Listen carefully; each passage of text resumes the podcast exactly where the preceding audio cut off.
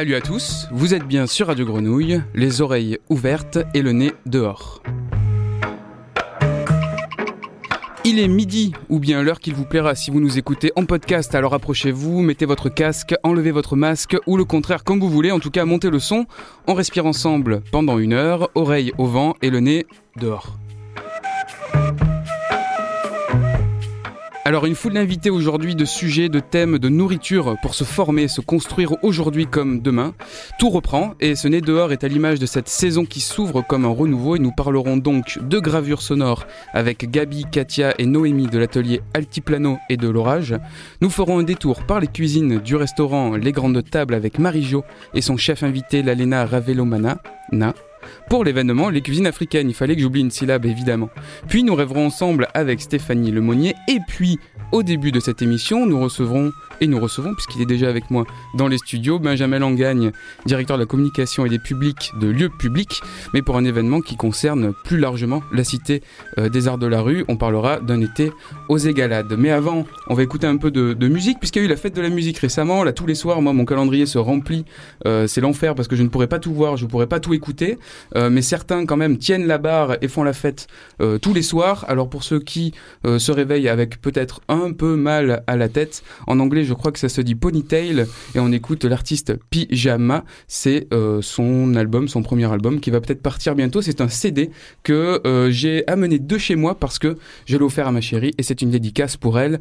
Pyjama Ponytail.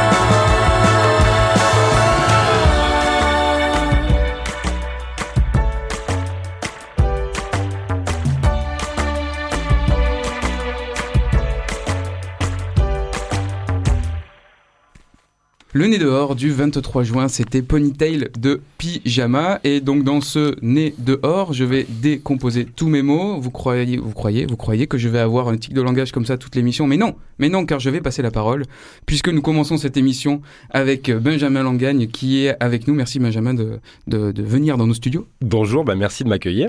Donc Benjamin, tu es directeur de la communication et des publics de Lieu Public. Donc Lieu Public, une structure qui est à la Cité des Arts de la Rue aux Égalades.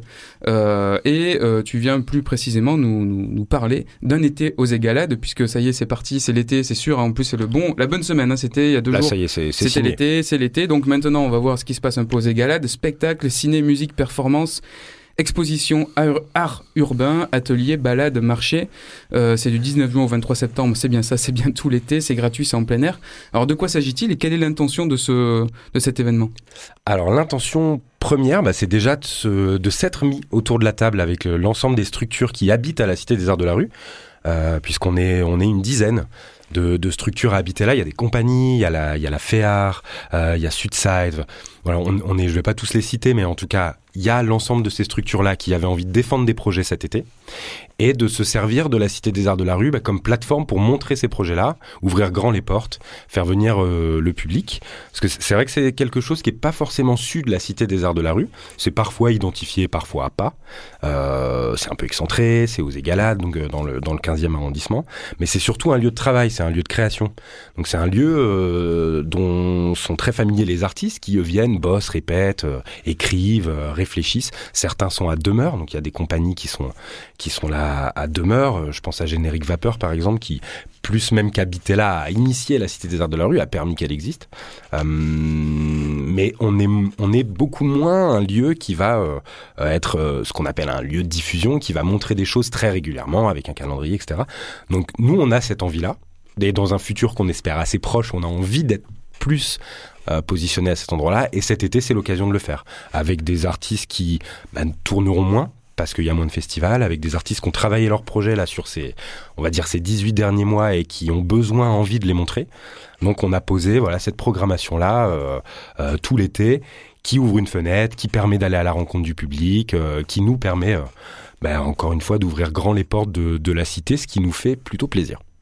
Parce que la Cité des, des Arts de la Rue, c'est aussi, euh, enfin, un, un lieu de vie, en tout cas, de, effectivement, de programmation euh, avec euh, le, le quartier, des activités autour de la cascade, euh, euh, des Égalades qui est à côté. Il y a, y a des marchés aussi euh, qui, euh, qui sont enfin, qui sont ouverts au public. Alors euh, peut-être ça a réouvert là euh, récemment, mais il y a cette volonté aussi. euh, presque euh, historique de s'ouvrir vers le quartier, de pouvoir accueillir aussi d'autres euh, euh, d'autres euh, propositions. Ouais, complètement. Alors c'est vrai qu'on parle, là on parlait d'artistique, mais il y a aussi le, la volonté d'être un peu ce lieu de vie et ce lieu de proximité.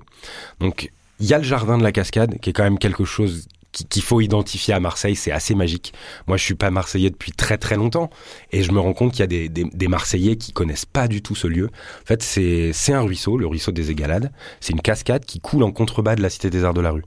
Euh, donc c'est assez surprenant. Tu descends, c'est luxuriant, c'est vert, euh, et t'as ce ruisseau là qui coule, et t'as cette cascade.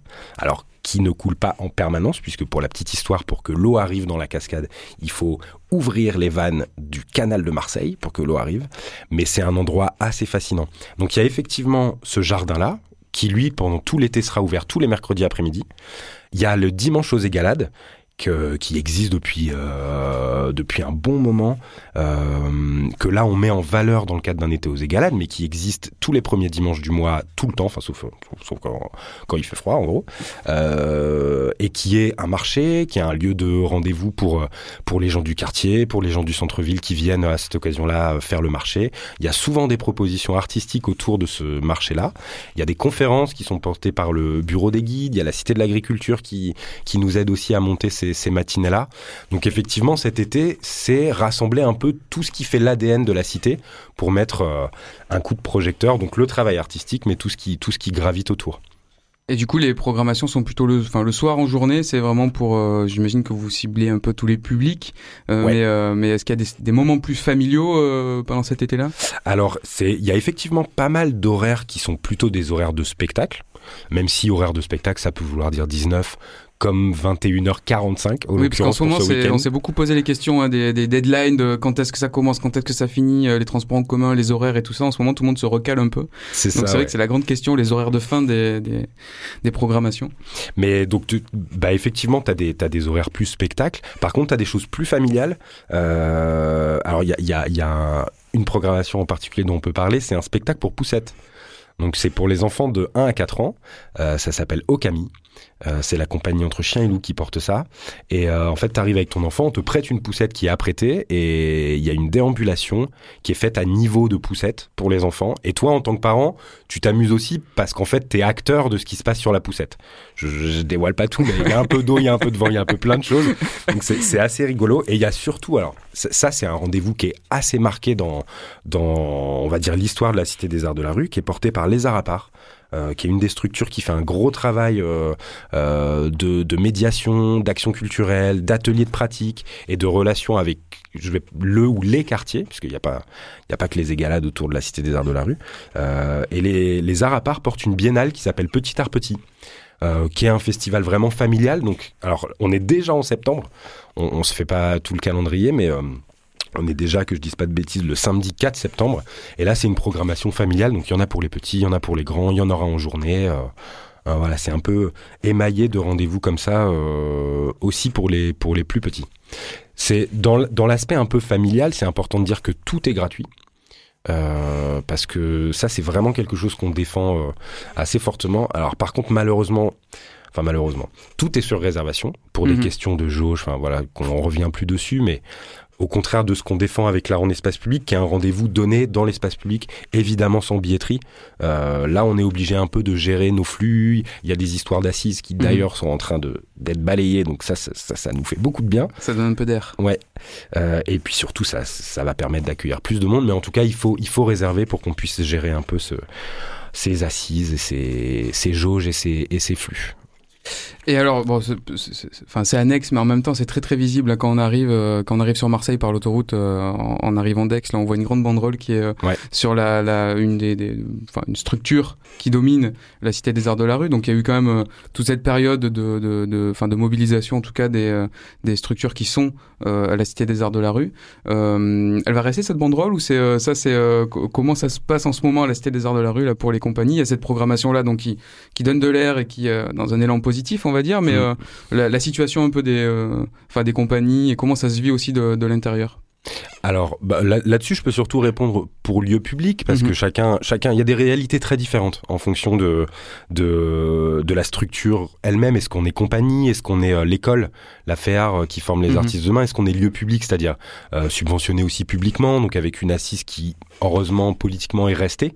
Malgré une, une petite baisse d'activité, mais ça, voilà, ça reste assez problématique euh, parce que les structures continuent à ne pas faire leur travail en fait. Si mhm. tu prends le prisme et l'exemple des compagnies, les compagnies n'ont pas tourné, les compagnies tournent moins qu'elles tourneraient sur un été euh, classique, euh, donc ça reste problématique. C'est, il y, a, y, a, des curseurs qui sont en train de bouger avec des choses qui vont repartir, etc. Mais on en entend beaucoup parler, en tout cas chez les pros culturel, on va dire, en ce moment, qui est le phénomène embouteillage. De ok, ça mhm. réouvre, super, mais, mhm. euh, mais le, le, calendrier, il a quand même été contracté. Tout le monde ne peut pas rejouer. On a mhm. promis des reports à certaines compagnies. Ces reports se feront pas par manque de temps, par manque de finances, etc. Puis après, il y a quand même une majorité de structures qui sont financées pour accueillir ce genre de projet, qui elles ont, ont payé, sont positionnées en, en rémunérant ce qui devait être rémunéré, d'autres non. Euh, j'ai évidemment pas de nom à donner, mais euh, tu, tu, tu, vois l'idée aussi d'avoir joué le jeu euh, mhm. jusqu'au bout de. On, voilà, on vous aide à amortir le, le la crise. Donc c'est très variable. Nous, à lieu public, on a la chance d'être en comme je disais, en subventionnement public, on a continué à faire notre métier premier qui est d'être un lieu de création et donc d'accueillir des compagnies en résidence sur toute la période. La demande a été assez forte. Hein. Habituellement, euh, euh, bah, les compagnies tournent et typiquement, un événement comme un été aux Égalades serait sur une année euh, classique peut-être plus complexe à monter parce que les mhm. compagnies, elles sont pas là. Elles tournent, elles jouent dans des festivals qui cette année ont pas lieu, ont lieu à moitié, ont lieu sur des petites jauges. Donc mhm. ce serait possible, mais c'est voilà, c'est habituellement elle est un peu vide la cité l'été. Et c'est bien, ça veut dire que les artistes sont pas à la maison, qui tournent, qui, qui, jouent quoi. Là, bon. Oui, tu parlais de maison. En même temps, c'est l'espace, ce lieu-là, la Cité des Arts de la Rue, qui permet aussi d'enclencher une, solidarité euh, de programmation, de se rassembler, peut-être de un peu d'être protecteur, peut-être pour certaines structures qui ont plus d'assises euh, par rapport à d'autres, et de pouvoir aussi les voilà les maintenir et les, leur donner un coup de main. Cette proximité-là, on faisait le parallèle un peu avec la friche tout à l'heure, mais c'est deux espaces différents avec des fonctionnements différents, mais quand même d'être euh, d'être de penser ça comme un écosystème. On avait on avait dit, on avait évoqué ce nom tout à l'heure hors micro. Euh, c'est important. Du coup, c'est un peu le rôle de, cette programmation et du, de la Cité des Arts de la Rue, en fait. Ouais, bah effectivement, il faut, il faut que, il faut que ça fonctionne en collectif euh, et que chacun puisse s'appuyer sur, euh, voilà, sur les autres. C'est des choses qu'on mutualise aussi beaucoup. Il y a de la mutualisation un peu de production, il y a de la mutualisation d'outils techniques. Là, c'est aussi un exemple de mutualisation de ce qu'on peut faire autour de la communication, de se dire, ok, on, on, prend la parole ensemble et des projets qui existent, qui ont leur vie indépendamment. On les fait exister ensemble pour prendre la parole sur la Cité des Arts de la Rue. Et ça, ça fait plutôt plaisir à tout le monde. Enfin, il y, a une énergie un peu, mhm. un peu collective, communicative en ce moment de OK, on est ensemble sur l'été et, et ça fait plaisir aux structures, enfin je pense. Oui, puis ça créera sûrement des, euh, des, des, choses pour la saison qui vient et les, des nouvelles relations peut-être. Et en tout cas, espérons-le. Et euh, c'est une occasion, donc on était aux Égalades, puisque c'est bien pas à la Cité des Arts de la Rue, c'est aux Égalades, donc c'est aussi de découvrir le quartier. J'ai vu qu'il y a plein d'activités qui sont à la ferme, de, euh, la ferme la Tour des Pins. Il y a aussi la cascade dont tu parlais tout à l'heure. Enfin, c'est aussi une occasion pour ceux qui connaissent pas du tout euh, le, le, coin d'aller et voir un spectacle et aussi à cette occasion-là de voir un peu ce qui se passe autour, les quartiers environnants, découvrir aussi une autre, euh, une autre facette de Marseille pour ceux qui sont très centre-ville. Ouais, la, la cité, c'est le, alors c'est la, la base de, de l'été aux Égalades, c'est le, c'est le QG, on va dire. Mais on, on, sort aussi un peu de ces murs-là parce que notre vocation, ça reste aussi euh, l'art en espace public. Euh, donc là, on est aussi un peu contraint. Le, la cité des arts de la rue, c'est pas l'espace public. En tout mhm, cas, c'est c'est un lieu de travail. Pour nous, c'est un lieu de plein air. Euh, donc on arrive à y proposer des choses, mais c'est pas la vocation de notre travail euh, espace public. Donc on est quand même sorti de nos murs et on va occuper trois autres lieux. Alors il y a le parc Oasis qui est juste à côté de chez nous, euh, qui est le parc de la Cité des Égalades, dans lequel on fait régulièrement des choses, mais là on y retourne avec plusieurs propositions. Euh, qui est un parc aussi hyper fréquenté par les voisins. Euh, donc ça nous intéresse bien nous d'aller là-bas justement pour pour euh, on, invite, on ouvre grand les portes, mais on a aussi envie d'être un peu chez les voisins et d'être chez eux en fait dans leur mhm. parc, de, les rencontrer chez eux. Il y a le parc François Billou aussi, qui est à proximité de Capitaine Gèze, qui est là où est installée la mairie du 15-16, qui est un très joli parc que honnêtement moi je connaissais peu jusque là. Et on va y montrer le travail d'Edith Amselem de la compagnie Erdo, qui a un, un, très joli projet de réécriture euh, je crois qu'on peut dire un peu féministe de, du petit chaperon rouge. Ça s'appelle J'ai peur quand la nuit sombre. Euh, donc on va s'installer là-bas. Et, euh, et, ensuite on va à la ferme pédagogique euh, dans le quartier de Sainte-Marthe, la Tour des Pins. La Tour des Pins, voilà. Pour y jouer un spectacle qui justement parle de l'agriculture aujourd'hui en France. France profonde, donc du coup euh, France profonde aux égalades, ça donne envie. on sent le rapport d'échelle intéressant. Donc c'est un été aux égalades du 19 juin au 23 septembre 2021 évidemment. Euh, c'est gratuit mais sur réservation, donc faut bien se, se renseigner, choisir pour réserver son siège ou sa position debout, sa station debout. ça, Va, ça va être possible quand même. Merci beaucoup Benjamin d'être venu nous bah, voir ici beaucoup. dans nez dehors. On va continuer à recevoir euh, bah, nos invités qui se succèdent, qui patientent en régie. Merci beaucoup à eux et on va écouter un petit titre de la playlist de Grenouille. C'est un titre de Nicolas Kant. Et alors attention, justement le titre, si je dois l'énoncer, ça va s'appeler IV2 DM Improvisium 2.1. C'est euh, un de ses derniers albums à Nicolas Kant. On l'écoute tout de suite. Merci Benjamin, à bientôt. Merci.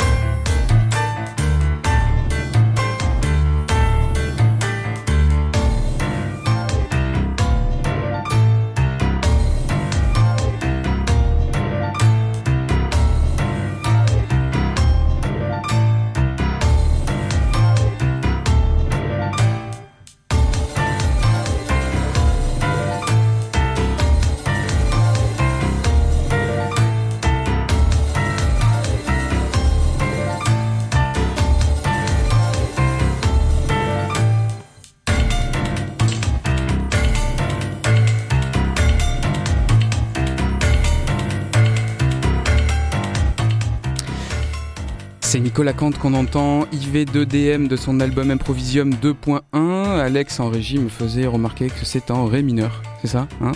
Sûrement une gamme que Nicolas Kant aime beaucoup. Donc je vous invite à écouter cet album et euh, à, le suivre aussi dans la playlist de, la grenouille évidemment. Euh, désolé Nicolas, on parle sur ton titre, mais parce qu'on reçoit euh, les prochains invités de ce nez dehors. Donc c'est un mélange d'invités et ES puisqu'il s'agit de l'atelier de gravure Altiplano. Mais en même temps, nous avons l'orage qui a fait du son dans cet atelier de gravure, et Gabi qui est invitée pour, euh, dans cet atelier euh, pour toute une série d'actions et d'activités. Ah, merci le flyer. La taille doucière, c'est de ça dont on parle? La taille doucière. Alors, qui se lance pour présenter ce qui se passe à la galerie Altiplano? Qu'est-ce que c'est? Où est-ce que c'est? C'est pas loin de la friche, ça moi je le sais. Bonjour, euh, l'atelier Altiplano est tout près de la friche, à deux minutes d'ici, un vol d'oiseau. On est un atelier d'impression et d'édition d'art. Euh, on existe depuis 2017. Gabi Bazin est l'illustratrice en résidence chez nous. Euh, c'est la quatrième troisième fois qu'on invite une illustratrice, un illustrateur en résidence. Elle est restée deux mois à nos côtés à l'atelier. L'atelier est équipé en gravure en taille douce. C'est pour ça que l'exposition aussi s'appelle la taille doucière. C'est le nom de l'imprimeur en taille douce. S'il est féminin, cet imprimeur, donc euh, elle est féminine. la taille doucière sera le prochain livre de Gabi Bazin pour la jeunesse. Euh, elle est venue en résidence pour euh, réfléchir, créer, imaginer ce livre à nos côtés. Voilà. Alors qu'est-ce que c'est la taille douce?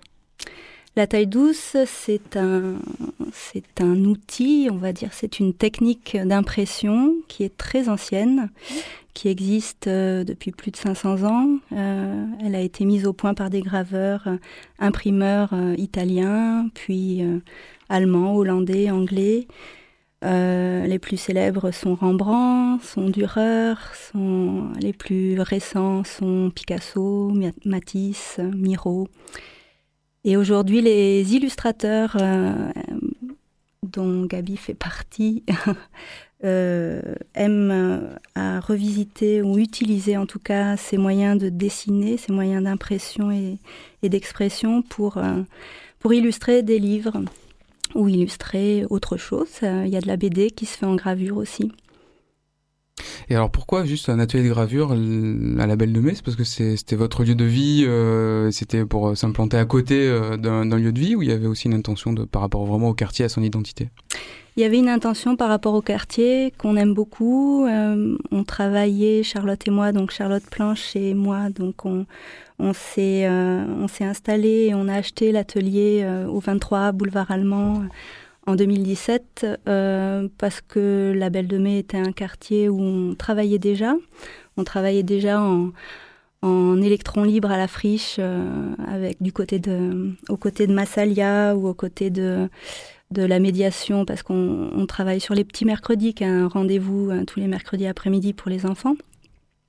Et donc on connaissait bien le quartier et on l'apprécie. Et un atelier de gravure parce que moi c'est mon métier à l'origine taille doucière aussi. Euh, et on fait pas que de la gravure. On imprime aussi en sérigraphie, on fait du graphisme euh, et des expositions. C'est pour ça qu'on est là aujourd'hui pour en parler. Et oui, parce qu'il y a tout un événement donc à fin de semaine avec plusieurs euh, rendez-vous à l'occasion donc de cette résidence de Gabi Bazin à, Altiplano. Alors, qu'est-ce que, en quoi consiste une résidence de, de, gravure du coup? Alors, une résidence, ça consiste à s'installer dans un endroit pour euh, un temps déterminé. Donc là, en l'occurrence, je suis restée deux mois. Euh, au gré des reconfinements, déconfinements de cette année euh, mouvementée. Et donc, je suis venue trois fois en tout. Et donc, j'ai été accueillie par Noémie et Charlotte d'Altiplano. Et voilà, j'ai posé mes valises à Marseille. Et, et donc, j'ai travaillé dans un, un, vrai atelier de gravure. Et ça, finalement, c'est assez rare d'avoir cet accès prolongé à ces moyens de production des images et en particulier pour la gravure en taille douce, parce que ça nécessite d'avoir un matériel vraiment très particulier, une presse, donc la presse de l'atelier qui est, qui est magnifique, et puis euh, des acides, des métaux, des, euh, toutes sortes d'outils euh, que j'ai absolument pas dans mon atelier, et puis surtout un, savoir-faire. Mhm. Et là, en l'occurrence, c'est Noémie qui m'a vraiment guidée dans la redécouverte de la gravure. J'en avais fait un petit peu pendant mes études, mais euh, je m'étais concentrée sur d'autres techniques d'impression. Et, donc là, grâce à Noémie, j'ai pu euh, vraiment me replonger dedans. Et donc là, l'objet qui est créé à l'issue de la résidence, c'est un livre donc, euh, enfin, illustré pour enfants, c'est ça? Oui, ben, là pour l'instant, il est, il est vraiment en phase de recherche. C'était plutôt une résidence de, recherche, deux mois à travailler notamment sur le texte, euh, sur euh, des premières images, dessiner le, personnage, puisqu'il y a un personnage qui, va, qui est la taille doucière, donc qui va guider le, lecteur euh, au travers de son atelier et au travers de l'histoire de cette technique. Et donc, j'ai travaillé sur le texte, sur les, voilà, les premières, les fondations du livre, on va dire. Et donc, l'exposition montrera surtout ma façon de travailler, ma façon de construire des images et de construire un livre. Et on montrera le chemin de fer, notamment. Et donc, le chemin de fer en édition, c'est euh, la suite des pages qui sont en, miniature et qui permettent d'avoir une vue d'ensemble du livre. Donc, avant de faire les images au, au propre, on travaille un chemin de fer. Donc c'est une sorte de mise en abîme là, de, la, production, de la réalisation d'un livre qui est euh, du coup illustré dans un livre à destination de la jeunesse. Euh, Non, non, non, on parle de gravure, on parle pas vraiment d'un livre, on parle de la technique euh, de gravure qui consiste à fabriquer des images plutôt. D'accord, ok. Si je peux ajouter quelque chose, c'est que Gabi, elle a depuis plusieurs années auto-édité ses livres et ses livres traitent euh, de l'estampe, donc qui est la famille, euh, la grande famille d'impression de ces techniques anciennes, gravure, lithographie, typographie, sérigraphie. Euh, elle a auto-édité ses livres et les, les a médités. il existe la lithographe, qui est un livre où, l'enfant euh, est invité à, rentrer dans l'atelier d'une femme lithographe. Euh, le typographe, qui est pareil, une histoire d'atelier en typographie avec des caractères en plomb euh, et qui explique la technique, l'histoire, les découvertes, etc., liées à, ces, ces, moyens d'impression. Donc ces livres existent euh, déjà. Euh, Gabi les a inventés, mais euh, déjà dans des, lieux de résidence de recherche. Et, donc la taille doucière est le prolongement, le troisième de cette série, de cette très belle série de, livres d'images. Oui, c'est une série de presque de, transmission du savoir-faire, d'expliquer un peu. Euh, par exemple, pour moi, je pense qu'à un moment donné, il faudra que je les lise parce que je n'y connais mm. strictement rien. Donc ça, m'intéresse beaucoup toutes ces questions-là. mais donc ça, ça peut m'aider à comprendre un peu qu'est-ce que qu'est-ce que sont toutes ces techniques, au moins leur histoire. Et du coup, visuellement, c'est on voit les résultats. Voilà, tout à fait. C'est richement illustré. C'est un livre d'images. donc oui, c'est un, c'est une transmission de euh, toutes ces techniques qui ont en fait façonné l'histoire des images et la, façon dont, enfin, notre capacité à faire circuler des images, des, des écrits, puisqu'on parle aussi de typographie. Et euh, finalement, ça fait partie de, de l'histoire du livre. Donc, euh, elle est peut-être, elle est peut-être à ce niveau-là la mise en abîme dont tu parlais tout à l'heure. Et alors les traces même de tout ce travail sont aussi sonores, puisque Katia qui est à côté de moi au micro, euh, Katia de euh, l'association L'Orage, oui. c'est une association, voilà. Tu as fait traîner tes micros dans euh, bah, le, travail en résidence de Gabi à l'atelier Altiplano, mais aussi des, des, petites, des petits moments d'atelier qui ont été organisés, c'est ça Et donc il y a des traces sonores qui vont être diffusées d'ailleurs en séance d'écoute et qui vont aussi être diffusées sur, sur Radio Grenouille. C'est ça? Oui, c'est ça. On était deux, Batcheva Papillon et moi-même. On a, on s'est interrogé sur euh, nous non plus, on n'y connaissait rien, Batcheva et moi, de, sur la, sur cette technique, sur ces outils, et on, on a plongé dans l'univers sonore de l'atelier, dans l'univers sonore du travail de Gabi Bazin et aussi de la transmission avec les enfants et comment les enfants s'emparaient de, de ces outils et de, et de cette joie de créer euh, et de, de, de faire des, de l'impression en direct, parce que la presse s'est déplacée à l'école Bernard Cadena.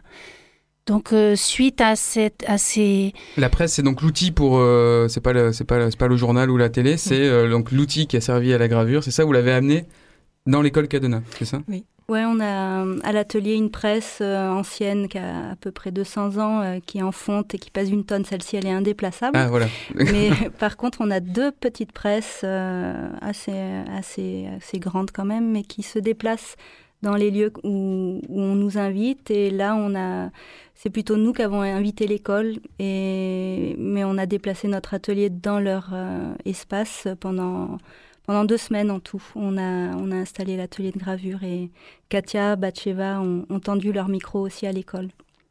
Alors je propose d'écouter un extrait qui s'appelle J'ai dessiné des outils. C'est des extraits donc d'un documentaire plus large, c'est ça? Voilà, c'est ça. Ça c'est le documentaire qui a été fait à partir des enregistrements à l'école par Batcheva Papillon.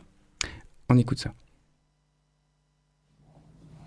Il euh, y avait des marteaux que j'avais inventés qui était déjà sur une feuille aussi que j'ai dessiné. Euh, il y avait des crayons, une euh, lime, euh, une pointe dans un bouchon de liège, une pointe toute seule. Il y avait aussi des ciseaux bizarres.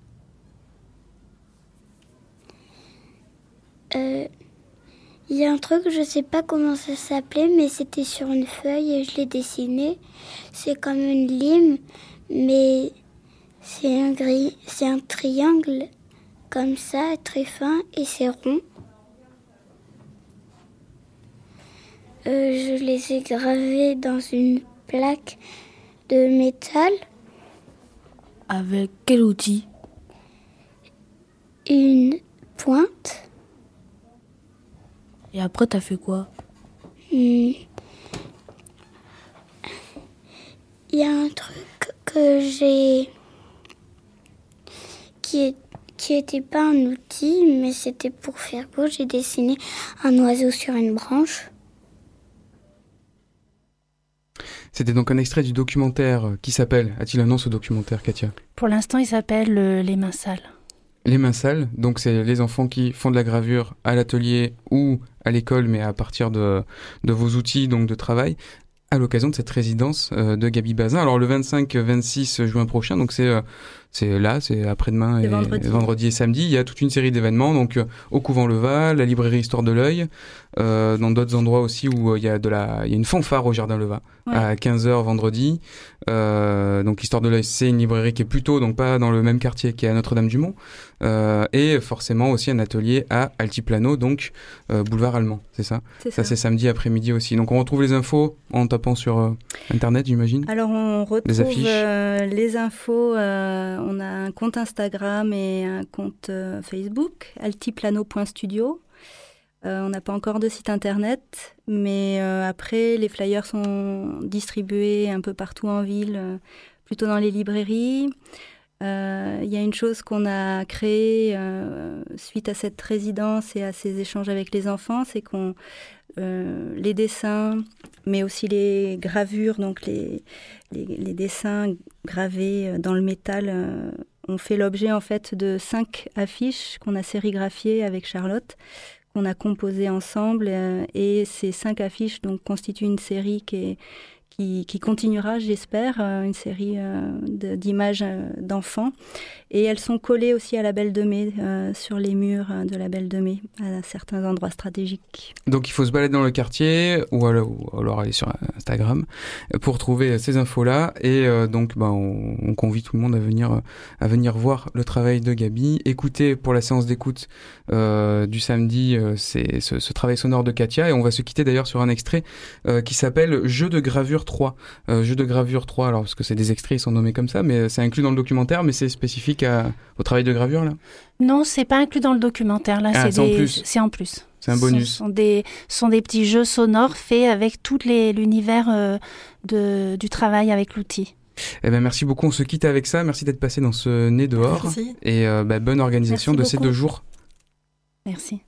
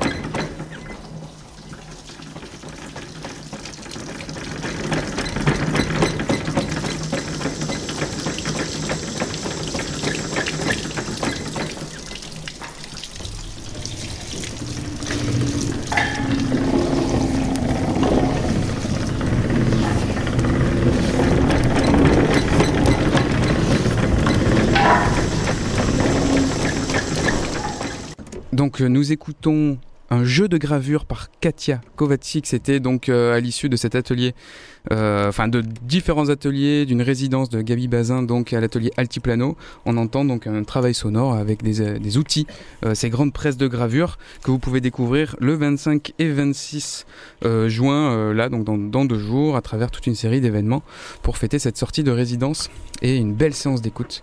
Et au détour de la programmation de Grenouille aussi vous pourrez tomber sur ces petites pastilles. Alors je vais éteindre en fait le ventilo parce que vous avez compris qu'il fait chaud puisque c'est l'été. Mais oui, nous sommes arrivés sains et saufs à fêter l'été, la fête de la musique. On est très content et on est en studio. Nelly m'a rejoint. Donc Nelly, je te, je te laisse la parole pour aller éteindre. tu vas éteindre euh, le ventilateur. C'est bien agréable, mais ça fait quand même un, peu un sale son, je pense là.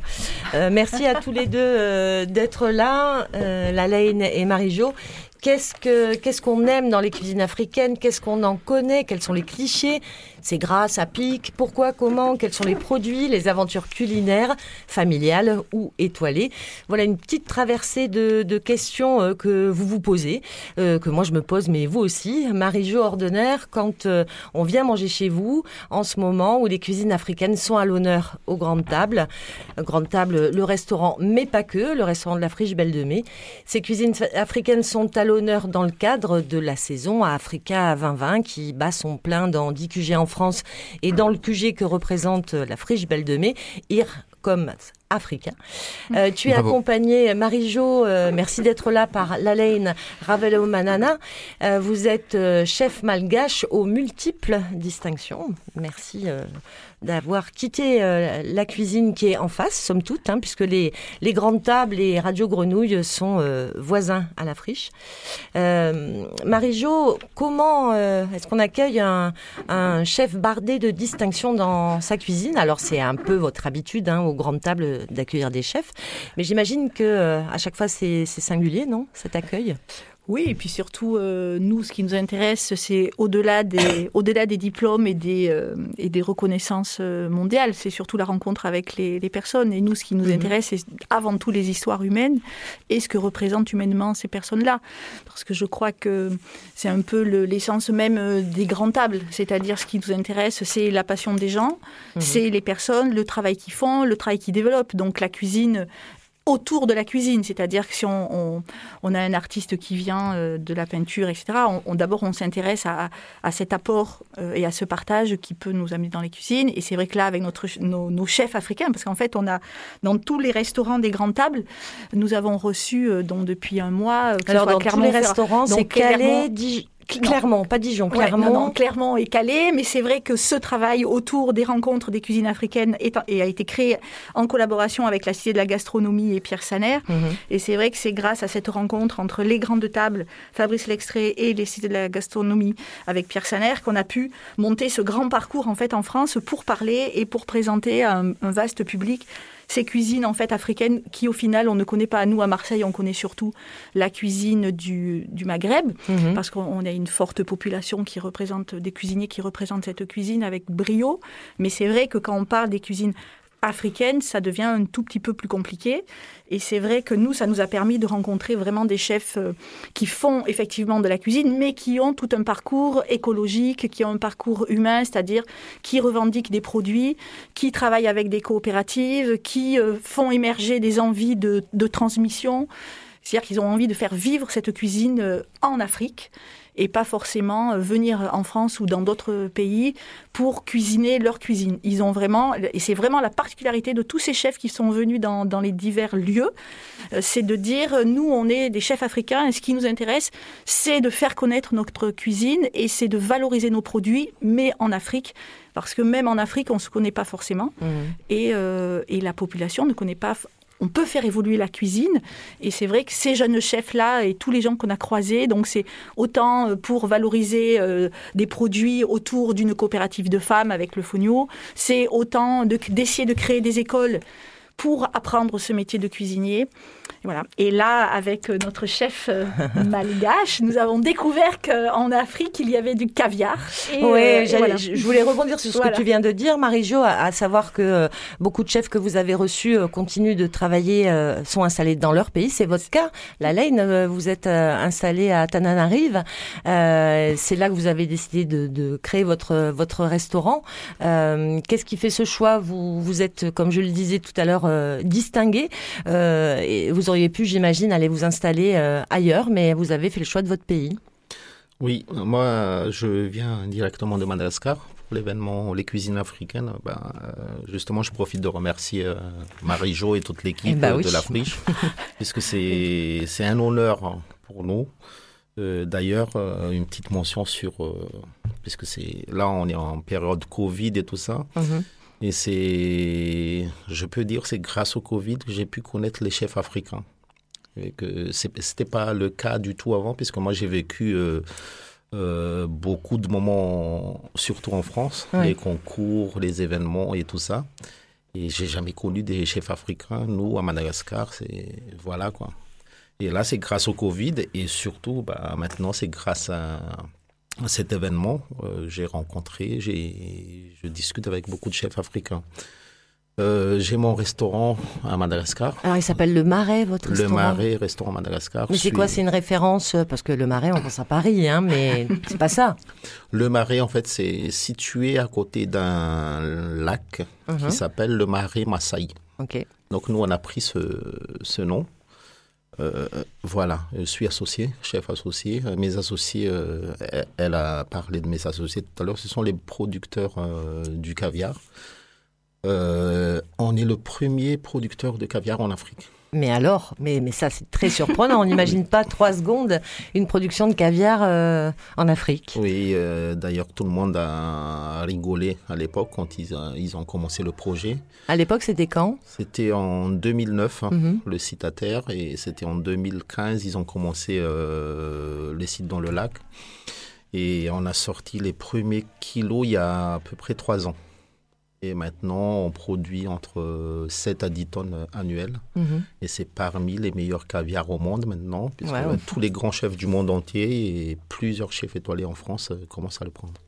Alors, il y a le caviar, prestigieux, puis il y a aussi euh, le potager que vous avez associé à votre restaurant, où là, vous cultivez les produits, euh, j'imagine, qu'on peut déguster dans l'assiette. Qu'est-ce qui fait qu'on articule un potager? Qu'est-ce qu'on y cultive dans ce potager? Qu'est-ce que vous faites pousser? Bah nous, euh, on a mis en place en fait euh, trois mois avant avant l'ouverture du restaurant, on a mis en place euh, ce potager là. C'est à peu près un, hectare. Moi, je me suis dit en fait, c'est par rapport à mes expériences avec des grands chefs en Europe et tout ça, et j'ai mhm. vu des produits quand même magnifiques. À Madagascar, on a des produits exceptionnels. Ça pousse bien à Madagascar. Et, tout. et on, fait venir des graines mhm. de la France et on a, on a planté ça dans notre potager. Donc on a environ à peu près 400 plantes. Ah oui. Et, et c'est que pour le restaurant. Voilà. Alors, vous parliez euh, tout à l'heure de, de, caviar. J'ai lu dans un article qu'une de vos gourmandises de l'année 2020, c'était une, je crois, une tablette de chocolat soufflé euh, au caviar. Est-ce qu'on pourra la goûter euh, ici à Marseille? Et sinon, c'est quoi votre gourmandise du moment? Bah, la tablette au caviar soufflé, en fait, c'est. Moi, je fais étuver le caviar. Donc, on a testé ça avec du chocolat. Ça sort euh, très, très bien. Euh, cette fois, c'est pendant le grand marché, le mmh. lundi, euh, mmh. le plateau live. Mmh. Justement, je fais une démonstration à base du caviar. Ce sera une glace au caviar. Waouh! Donc, c'est. J'ai cherché un peu, ça n'existe pas. Et on a fait euh, des recherches en cuisine pendant plusieurs mois et on a sorti un super produit. Et ça, on pourra goûter donc lundi pour le grand marché, c'est ça? Oui. Tout à fait. Pendant le grand plateau du grand marché. Voilà, puisque donc, euh, bon, ça c'est le rituel. Le marché du lundi, c'est un, rendez-vous euh, que donnent les grandes tables hebdomadaires. Et puis, tous les, quoi, trois mois, un grand marché Toutes les saisons, oui, à peu près. toutes les saisons, en fait, ça représente, nous avons notre grand marché. Et puis en principe, le prochain c'est lundi. C'est lundi. Euh, en principe, dans la bonne tradition, dans la mesure où ce marché, ce ces marchés-là, qu'ils soient hebdomadaires ou les grands marchés, représentent. En fait, pour nous, c'est de valoriser les, producteurs et les mhm. produits de la région. Et c'est vrai que là, on fait un peu une entorse à notre euh, à nos exigences, c'est-à-dire qu'on a donné ce, et en principe on travaille sur un produit phare par grand marché puisque c'est par saison, donc on travaille avec un produit. Et là en fait on, on a pris le thème de ces cuisines africaines qui vont donc du nord au sud en passant mhm. par Madagascar. Et donc sur ce grand marché un peu exceptionnel, parce qu'en principe effectivement on n'a que des producteurs, là on a un peu euh, ouvert notre porte à des, à des épiceries africaines qui se sont euh, voilà qui vont venir. Donc on va avoir 5-6 stands d'épiceries africaines où on pourra trouver euh, différents produits.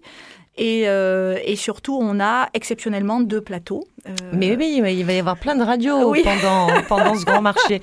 Le premier, euh, le premier mené par, par Pierre Saltis, parce que c'est notre base, c'est notre, c'est notre, notre base radiophonique culinaire. On peut le retrouver dans son émission l'ingrédient, de base. toutes les semaines sur les ondes de Grenouille. C'est le, c'est le pilier. Et en fait, sur ce plateau de Pierre Saltis, en fait, on, on l'a ouvert au livre de Vérane Frediani parce qu'en fait, elle a, et que ça fait un an, euh, elle a travaillé sur un livre qui s'appelle Marseille cuisine le monde mhm. et qui euh, convie et invite 60 personnes euh, ou cuisiniers ou travaillant autour de la cuisine des produits marseillais. Donc c'est vrai que ça raconte un peu comment, des, comment Marseille cuisine et donc on pensait que c'était totalement pertinent et à sa place de l'inviter. Donc on va avoir pas mal de chefs euh, qui sont sur ce livre qui vont être là et qui, il va y avoir une dédicace du livre bien sûr. Donc euh, si à bon entendeur salut si les gens sont intéressés, c'est un très joli livre sûr parce que ça raconte au-delà des recettes de cuisine, ça raconte vraiment le Marseille de toutes ces personnes qui mhm. si on regarde bien aucune n'est marseillaise, ou alors vraiment c'est anecdotique sur les 60 qui sont vraiment marseillais. Mais ça donne, je pense, une, une vraie belle image de, de ce qu'est cette ville et de ce qu'est la cuisine actuellement euh, à Marseille. Et ensuite, donc, nous avons ce grand plateau euh, c'est le quatrième. Vous avez fait une espèce de tournée de grands plateaux en, en, France et vous clôturez ce dispositif à Marseille. Absolument. Avec donc Soro Solo qui est euh, en animateur de, ce plateau euh, radio. Qui est connu des, auditeurs de France Inter pour avoir fait rentrer l'Afrique par la musique sur, sur les ondes et un peu partout dans nos maisons. Et là, c'est vrai que sur ce plateau radio, alors à chaque fois, c'est un peu comme dans Grand Marché, ces plateaux radio avaient une thématique. Donc il y a eu le fonio, il y a eu l'écologie, etc. Et là, évidemment, à Marseille, vu quand même à l'origine des grandes tables, c'est vraiment l'art et la cuisine. Mhm. Donc, on a un plateau avec Alexandre Bellaola, qui est un chef qui était au départ euh, comédien. Et puis, effectivement, euh, il y a Aimé Kaobo, avec qui on fait ce gros projet euh, Steering in the Pot. qui est l'artiste accueilli à, la friche, dont on peut voir l'exposition en ce moment et tout l'été. Absolument, parce que c'est vraiment une, collaboration qu'on a que Et dont on peut boire la bière aussi, parce que vous avez brassé avec lui. Complètement. Là, je suis en train de me perdre dans mes papiers. Et donc on peut écouter la musique sur Radio Grenouille aussi. Non, non, c'est juste que c'est, je disais juste que c'est un projet Searing Spot en collaboration avec Frame quand même. Donc on a effectivement depuis, on a sur le toit, on a créé un Danfo, donc c'est ces petits minibus qui euh, sillonnent toutes les villes euh, du Niger. Qui est magnifique, jaune pétard, et qui a été customisé. Euh, et, on a créé avec lui effectivement deux bières qui sont à disposition actuellement. On a eu un peu du mal à les avoir, mais ça y est, c'est fait. On mm. peut les goûter à la friche. Évidemment, Georgiana View qui aura aussi son livre en dédicace lundi. Ensuite, Gaël Faye, Pierre Thiam et notre chef malgache qui racontera toute son histoire du caviar et qui surtout fera cette démonstration euh, culinaire. Et puis euh, dire aussi que le 26 samedi, c'est la fête de l'indépendance euh, de Madagascar, 61e, anniversaire. Anniversaire et que vous cuisinez de façon un peu spéciale, je crois, pour cette journée-là. Là, cette journée-là, en fait, je vais pas cuisiner de la cuisine classique malgache puisque sûrement il y aura beaucoup de, de la diaspora malgache euh, qui, qui seront présents. Euh, moi, dans ma cuisine, je mets plutôt en valeur les produits de mon pays. Je fais mhm. connaître les produits euh, spécifiques. Donc, je vais concocter plusieurs plats et surtout agrémenter avec des épices endémiques de Madagascar euh, comme, euh, comme le poivre sauvage par exemple, la vanille, la cannelle, le curcuma, le gingembre. Euh, il y a tout, le miel rare de baobab par exemple. voilà, j'ai tout ramené ça. Et le but c'est de fusionner les produits de Marseille avec des produits de Madagascar. On viendra déguster ça. Le 26, Africa Fête vous accompagne dans ce, dans ce moment avec des temps de réflexion, avec euh, de la musique, avec euh, de la joie. Merci à tous les deux. Il y a aussi quand même le dîner insolite. je, tiens, même si, même si c'est, même si c'est complet, je tiens quand même à dire que la Laïna ait fait un dîner insolite sur le port autonome. Ah oui. Et que je pense que ça sera. Un... Et c'est complet, on peut pas. C'est complet, mais euh, c'est complet, mais voilà, je pense que ça sera un très joli moment. Oui, le dîner insolite, ça, ça c'est vraiment le moment le plus attendu et je remercie beaucoup Emmanuel Perrodin et vous aussi de m'avoir choisi puisque c'est c'est pas c'est pas facile euh, de faire un dîner insolite à Marseille et quand j'ai vu la liste de tous les chefs qui participent à ça il y a des très très grands chefs étoilés il y a du défi donc euh, voilà moi j'aime bien quand, quand on délire un peu aussi dans notre euh, métier. Et là, euh, là c'est repousser les limites. Les Marseillais vont voir euh, les délires ma malagasy. voilà. Merci beaucoup à tous les deux d'avoir été parmi nous. Merci, euh, à vous. Marie-Josée Ordener, la Laine. Et on vous retrouve, on peut manger vos bonnes choses au restaurant Les Grandes Tables. Absolument. Merci, Nelly. Merci, merci beaucoup. Alors on va, on va dans la séquence qui suit rêver un peu, rêver tous ensemble, c'est ça Nelly, normalement on reçoit Stéphanie Lomonier. On écoute un petit titre euh, de cette, euh, bah, qui est dans la programmation de, de, de, Grenouille ou en tout cas sur tous les événements euh, qu'on organise dans le cadre d'Africa 2020. je laisse Alex lancer ça et on désannoncera le titre après.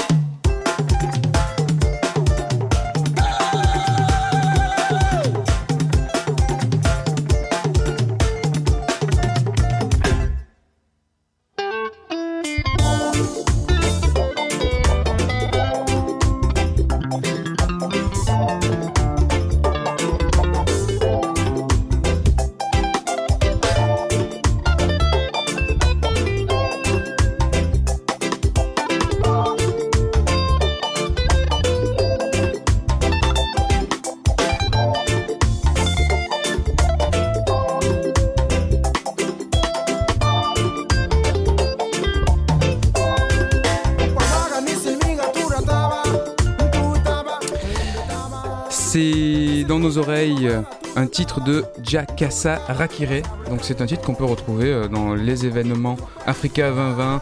Euh, à la friche, il y a des expos, il y a des plateaux radio, il y a de la nourriture. Donc euh, venez écouter, venez sentir, venez goûter tout ça et, et peut-être rêver aussi. Alors rêver, c'est pas qu'à la friche, c'est un peu partout. Et on va rêver qu'on éteint un ventilateur dans un studio de radio. Alors attention, 1, 2, 3, le rêve commence. J'allais vous demander, Stéphanie et Ariana, si vous aviez fait de beaux rêves. Je vais vous présenter, hein, mais est-ce que vous avez fait de beaux rêves cette nuit? Ah, alors euh, le mot beau me fascine toujours parce que ah. finalement il y a des, rêves qui sont qui sont qui sont assez passionnants et qui sont pas forcément dans ce qu'on dit beau. Mais euh, pas cette nuit, je m'en rappelle pas. Les nuits d'avant, ouais, c'était un peu complexe. et moi aussi, je me souviens presque toutes les nuits. Et cette nuit, je me suis réveillée avec un vide. Ah. Ce matin, je me suis réveillée avec un vide de la nuit. Il n'y avait pas de rêve. Bien. Euh, merci à toutes les deux d'être euh, là. Vous allez nous quitter. Euh, quand vous nous quitterez, vous partirez au Palais Longchamp. On va, on va raconter ce que vous allez faire là-bas. on va parler de rêves pendant 15 minutes avec vous. Selon les époques, selon les cultures, les rêves ont été valorisés ou négligés. Certaines écoles mystiques les reconnaissent comme des outils puissants. Et quoi qu'il en soit, nous rêvons tous. Euh, Stéphanie, tu es euh, Stéphanie Lemonnier, tu es comédienne et metteur en scène. Ariana Cecconi oui. Je l'ai bien dit. Euh, tu es anthropologue et avec une troisième complice, Turia Cheriki, toutes les trois, vous nous invitez depuis quelque temps à, rêver ensemble et nos auditeurs en profitent. D'ailleurs, on fait un petit rappel et, on, partage un rêve ensemble. Oui, super. Celui de ma grand-mère? Allez, on écoute le rêve de ma grand-mère. Si euh, Alex m'entend, on, on partage le rêve de ma grand-mère.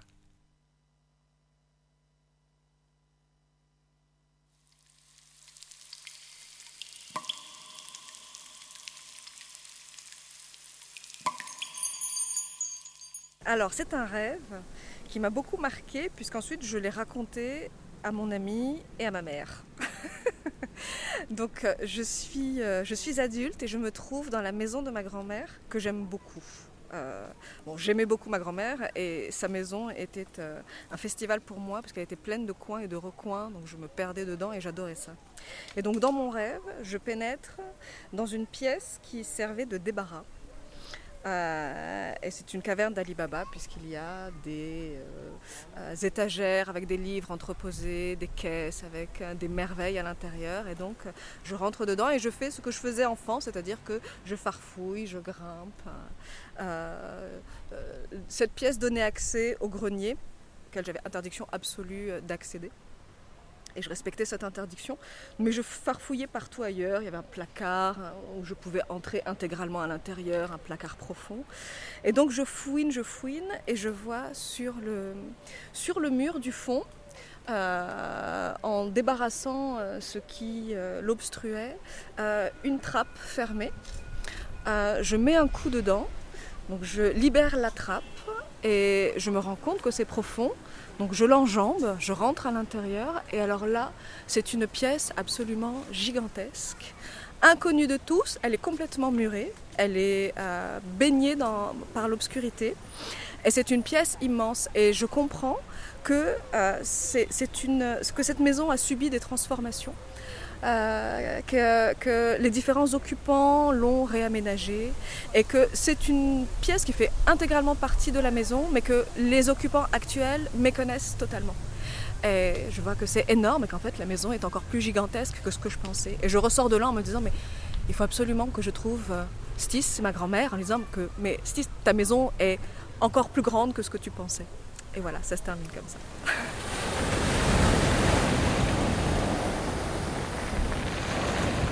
Ce rêve fait partie d'une. Pardon. Ce rêve fait partie. J'avais un gros chat dans la gorge, ça arrive, ma foi ce, rêve fait partie d'une collection euh, que vous êtes en train de construire. Vous collectez et puis vous restituez aussi presque euh, simultanément. Euh, c'est quoi votre votre approche? Je dis votre parce que je pense qu'elle n'est pas la même. On n'a pas la même approche du rêve quand on est comédienne, performeuse, metteur en scène et quand on est anthropologue. pour toi, Ariana, je crois que la collecte de rêves a commencé il y a longtemps. Euh, il me semble avoir entendu ton nom il y a près d'une dizaine d'années sur euh, un projet que tu, menais dans les quartiers nord, je crois bien, déjà de collectage de rêves. Pourquoi le rêve? Qu'est-ce qui a fait que dans ta pratique d'anthropologue, tu as voulu te frotter avec ça? Euh, ben moi, j'ai commencé à, travailler sur les rêves au Pérou, parce que j'ai vécu là-bas trois ans dans les, dans les, Andes péruviennes, dans une société où les rêves sont, dans la vie, dans la vie collective, quelque chose qui se partage tout le temps. C'est-à-dire, mhm. c'est les premières gestes du matin, on se raconte les rêves, et surtout, on s'est fait influencer par les rêves. C'est-à-dire, selon ce qu'on rêve, on prend des décisions, on fait des choix, on part ou on part pas, on contacte des familiers. Donc les rêves, c'est un activateur euh, des, vies et mhm. des partages. Et donc, quand euh, donc, euh, j'ai commencé là-bas à m'intéresser donc à une autre vision du rêve et aussi à comment, à partir des rêves aussi, on peut aussi observer un contexte social, un, un territoire, une collectivité. Et à partir de 2008, j'ai décidé de continuer mes recherches aussi en Europe, où euh, les rêves euh, est considéré plutôt un outil, par contre, de la subjectivité, mhm. euh, sous l'entreprise de la psychologie. Mais ça m'intéressait à continuer dans cette idée du, rêve comme une, une, expérience où à la fois les événements qu'on vive comme société, ça s'inscrivent, et en même temps comme un outil de partage. Donc j'ai commencé en effet en 2010 et après 13 à Marseille, euh, aussi en collaboration avec Tuya Keric, qui est un artiste multidisciplinaire, dans l'idée de collecter des rêves dans les quartiers. D'ailleurs, une recherche qui continue. Mhm. Et comment on peut connaître un quartier à partir des rêves de ses habitants. rêves nocturnes qui nous dit des choses autres sur les quartiers mhm. aussi. Et donc, on trouvait aussi des situations de partage collectif, c'était important pour justement débloquer les rêves de sa, de sa dimension considérée privée et juste de l'intériorité. Et pour toi, Stéphanie, comment s'est faite la rencontre L'imbrication. Et l'imbrication, oui. Euh, alors, euh, depuis, avec Ariana, ça fait trois ans qu'on est en, en, tissage, euh, en tout cas un tissage sur nos projets dans un intérêt et humain et, et, et, de, et, de, et de projet, tout simplement. moi, de la compagnie LR, donc Collectif Lanterne Rouge, on travaille en fait sur la question du rituel et qu'est-ce qui nous rassemble dans nos sociétés de toute façon, hein, parce qu'on a tendance à penser qu'on est dans des sociétés alors qu'en fait on a déjà plein de rituels. Et euh, le rêve, c'est une matière euh, que je travaille au sein de la compagnie en tant que performeuse et metteuse en scène depuis euh, déjà 5-6 ans et les deux dernières créations sont autour du rêve. Dans mon ventre, il y a une forêt et la dernière création de et l'avant-dernière création de la compagnie. et c'est vraiment les rêves que j'ai récoltés depuis 10 ans mhm. au sein des forêts, des différentes forêts où j'ai été dormir en Amazonie, au Gabon, au Brésil, où j'ai récolté des rêves issus de la forêt, comme si cette forêt. Enfin voilà, j'avais, j'aimais bien l'idée et je pense que par moments c'était vraiment ça, que c'est la forêt qui me transmettait des rêves euh, et qui m'invitait pour ça à des métamorphoses et des écologies différentes euh, de relations à soi, de relations aux autres euh, et à tout ce qui est considéré comme vivant plus largement que humain. Mmh. Et l'idée vraiment, c'est de, avec là, cet outil, enfin cet outil, ce, ce, terreau, on va dire, du rêve, c'est cette année, là, on est sur une grande récolte. Ariana en reparlera, euh, sur une grande récolte de rêves. Euh, L'idée, c'est que l'année prochaine, on, on, soit sur une création euh, mhm. pour l'espace public qui s'appellera aussi Rêvons ensemble et qui s'appuierait vraiment sur ces rêves, comme euh, par exemple au, parc Longchamp, il y a une femme qui est venue, elle a lu tous les rêves, elle voulait pas nous confier, c'était trop dur ce, le rêve qu'elle, les rêves qu'elle avait de, des confinements. Quand elle a lu tous les rêves, elle s'est mise à pleurer en disant mais en fait, je suis pas seule. Et en fait, il y a une structure, comme disait Ariana, dans chaque rêve, il y a une structure collective, il y a des structures collectives. En fait, on se retrouve tous dans ces rêves. Euh, et l'idée, ce serait vraiment pour l'année prochaine cette création de, de déposer dans l'espace public en fait des choses que l'on considère comme ultra intimes, mais en fait qui sont déjà que l'on se partage déjà en partie. Et là, la récolte, c'est aussi de dire, ben voilà, regardez, on, est ensemble en fait, euh, même si on est confiné ou on a été confiné, peut-être qu'on le sera encore ou je ne sais pas. Mais justement, est-ce qu'on a rêvé plus, on a rêvé autrement euh, cette dernière année? Et c'est euh, et c'est plus simple peut-être de parler de cette question du rêve maintenant? Oui, moi je crois que vraiment l'époque du confinement, surtout les premiers confinements, a complètement déstructuré déjà notre nuit, mhm. a complètement changé notre sommeil. Et donc aussi, on s'est, on s'est retrouvés euh, le matin, sans aller nulle part, avec ces rêves de la nuit qui étaient là euh, et souvent, du coup, beaucoup de gens qui ne se souvenaient pas normalement de leur rêve parce qu'ils sont toujours pris dans leur vie diurne qui commence très vite. Mhm. Et là, ils se sont retrouvés devant des rêves qui arrivaient de plus en plus. Il a commencé, ils ont commencé, depuis le premier confinement, énormément de collectes spontanées des rêves dans tous les pays. Et c'est super intéressant de voir comment donc cette dimension collective qui pour moi est toujours là. Depuis mais là ça devient plus visible par tout le monde. Comment c'est qu'on vive comme société, et le confinement était emblématique dans ce sens-là, et la crise sanitaire aussi, comment ils rentrent dans nos rêves et nous influencent.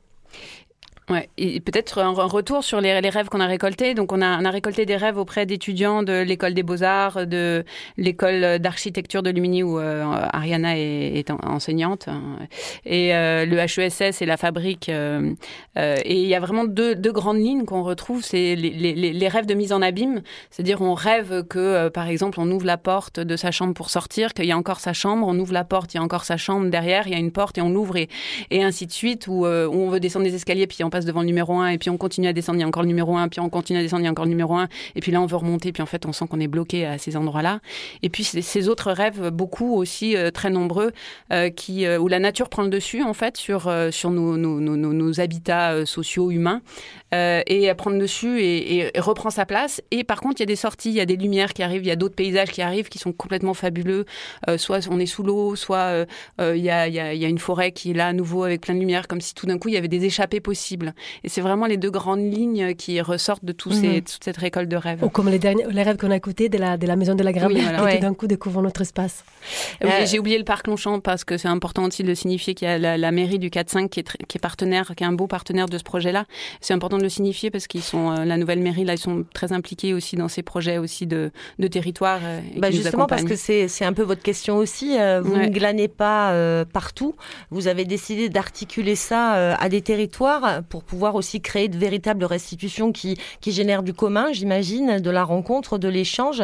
Euh, donc vous, allez euh, aller de territoire en territoire. Et là, un de vos premiers territoires euh, de jeu, peut considérer qu'il y a du jeu, c'est le, le parc Longchamp. Mm, tout à fait.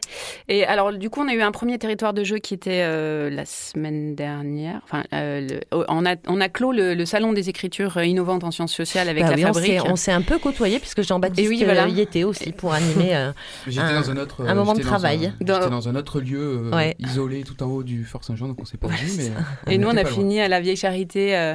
et c'était une première étape où on a, c'était, c'était vraiment très beau. On a convié la, la chorale Afrimae à prendre place au sein de la Vieille Charité. Donc déjà, ce lieu est assez emblématique, euh, puis sonorement il est très fort. Euh, et il y avait des QR codes avec euh, qui a aussi demain et après-demain au parc Longchamp des QR codes avec tous les rêves de de personnes qu'on a croisées au sein du parc Longchamp mhm. et tous les étudiants qui sont en disponibilité. Et, je travaille aussi avec des audio guides ou en déambulation dans l'espace de la vieille charité, travailler sur un mixage entre des chants berceuses et et des et des rêves racontés. Et le public qui déambule, bon pour l'instant déambuler est encore un peu compliqué comme mot, mais il faut, faut, dans, les, dans les espaces. Mais en tout cas, euh, le résultat est vraiment beau dans quelque chose qui, on, s'abandonne dans un autre état aussi, nous, publics, pour euh, aller chercher ces espaces intermédiaires euh, qui sont ni la conscience ni l'inconscient complet, mais où on laisse un peu le, nos imaginaires prendre place, quoi. Donc un de vos territoires, malgré tout, balisé, est celui de, du parc Longchamp, de ses alentours, de ces quartiers? euh, là, euh, dont les, les, habitants fréquentent en fait le, parc Longchamp, qui est un parc qui euh, appelle beaucoup, mais qui appelle aussi vraiment ses habitants de proximité. C'est, on, peut le considérer comme un parc de proximité. Oui, sûrement, c'est un parc où vraiment les habitants, ils, investissent. Euh, dans la journée, on voit des publics différents, des, parents avec des enfants, des gens qui vont faire la pause déjeuner. C'est vraiment un parc où on peut rencontrer beaucoup de gens. Mhm. Et pour nous, c'était important aussi de toucher des générations différentes parce que là, la collecte avait commencé beaucoup avec les étudiants, qui ont vécu aussi cette époque de confinement d'une manière très spécifique et très spéciale, voilà aussi leur jeunesse, leur mhm. âge. Et c'était important aussi rencontrer des, personnes donc d'âges très différents pour voir aussi comment cette vécu sociale est rentrée dans les rêves différemment, donc selon les générations aussi. Et c'est vrai que c'est un parc, euh, comme tu dis, de, de, de, de proximité, euh, avec vraiment un métissage au sein de ce parc, euh, parce qu'il y a très peu de parcs en centre-ville quand même à Marseille, il hein, faut le signifier. Euh, donc du coup, un, un, des parcs de proximité où tout le monde peut se rendre, bah, c'est ce parc Longchamp.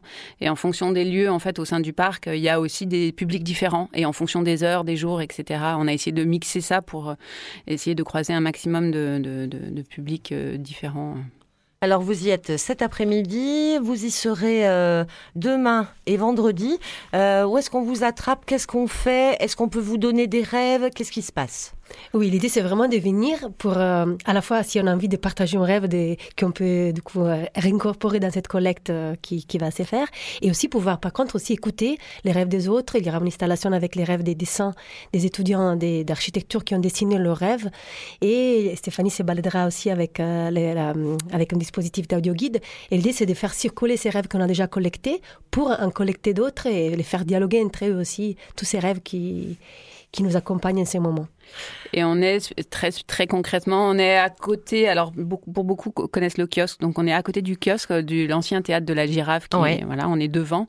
Euh, et euh, on y est demain euh, de midi, midi et demi jusqu'à la fermeture du parc, de jeudi et vendredi, donc demain et après-demain. Et cet après-midi, c'est un, un, horaire juste, on est plus sur un temps de récolte cet après-midi jusqu'à 16h.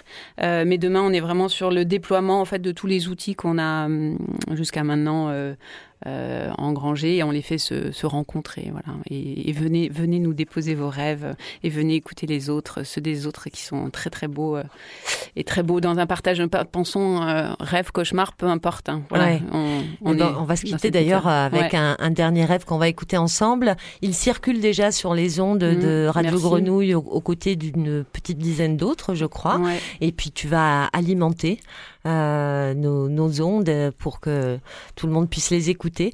Euh, on se quitte avec drone, je crois. C'est ça. Un rêve drone qui vient, qui a été récolté au, euh, à l'école euh, d'architecture. Voilà. Et le précédent, c'était au sein du parc Longchamp, euh, la maison de la grand-mère. Voilà. Merci beaucoup. Merci à, toutes les deux. Merci, merci, merci pour l'invitation.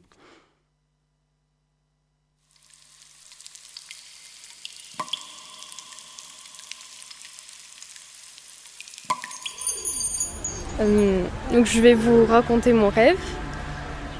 Euh, ce rêve s'est passé à Toulouse. Il était assez tard, je me promenais, le long de la Garonne et euh, j'apercevais au loin des silhouettes.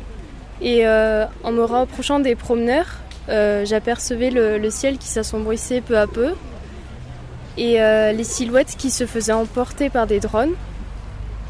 en poursuivant ma balade, il euh, y a un bruit sourd qui a frappé mon oreille. J'ai détourné le regard et euh, je me suis fait peu à peu emporter par un drone. Et euh, pendant ce, voyage vers les, cieux, je voyais la ville qui s'agrandissait petit à petit et les silhouettes qui s'envolaient autour de moi.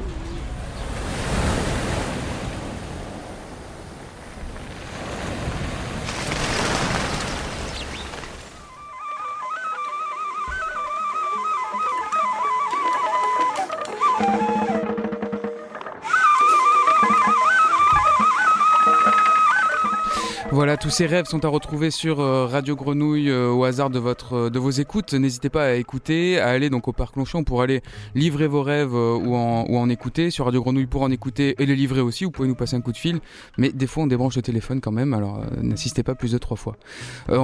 Se quitte, on se quitte maintenant, c'est la fin du nez dehors, et oui quand même 13h15, j'ai essayé de pas être euh, trop à la bourre, mais bon on va peut-être dépasser euh, d'une minute, juste pour vous dire que Radio Grenouille est partout en ce moment, j'ai l'impression qu'on est partout Nelly, vraiment, euh, vous pouvez nous écouter sur les ondes, mais sur le site, allez balayer un peu tout ce qui se passe dans notre fameux accordéon, là on n'a pas le tapis accordéon, mais c'est pas grave, vous pouvez aller sur l'accordéon avec toutes les petites vignettes de notre site et vous allez voir qu'on y parle d'Africa 2020, on y parle d'Art Sonore, on y parle du Festival de Marseille et on y parle et on y est puisqu'on diffuse aussi des concerts un peu de partout.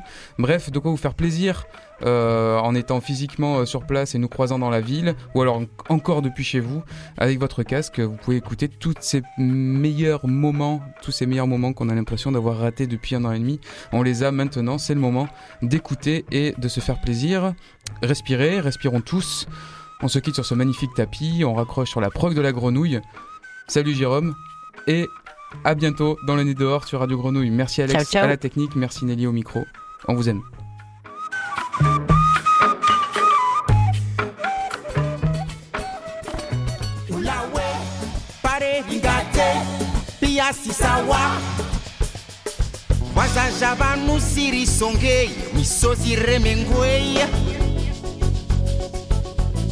zinazisha vanu hautabari taurla habari hatu leo wazasha vanu zirisonge miso ziremengweye oh. bekila shonga wasika mwekarzomlisharti ya shonga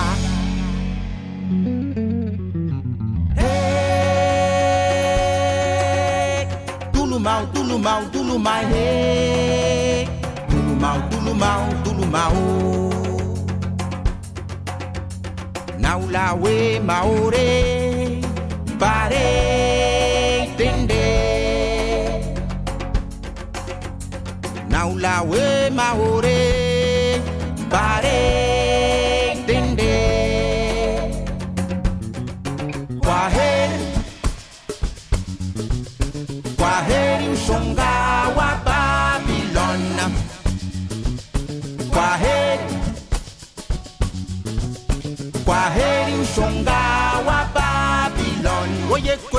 ulawe, pare ringate, pia si sawa.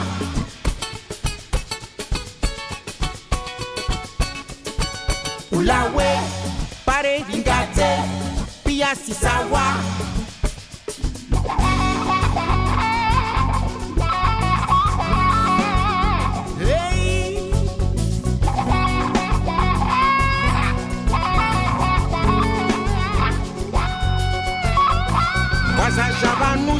Songe sozire mengwe.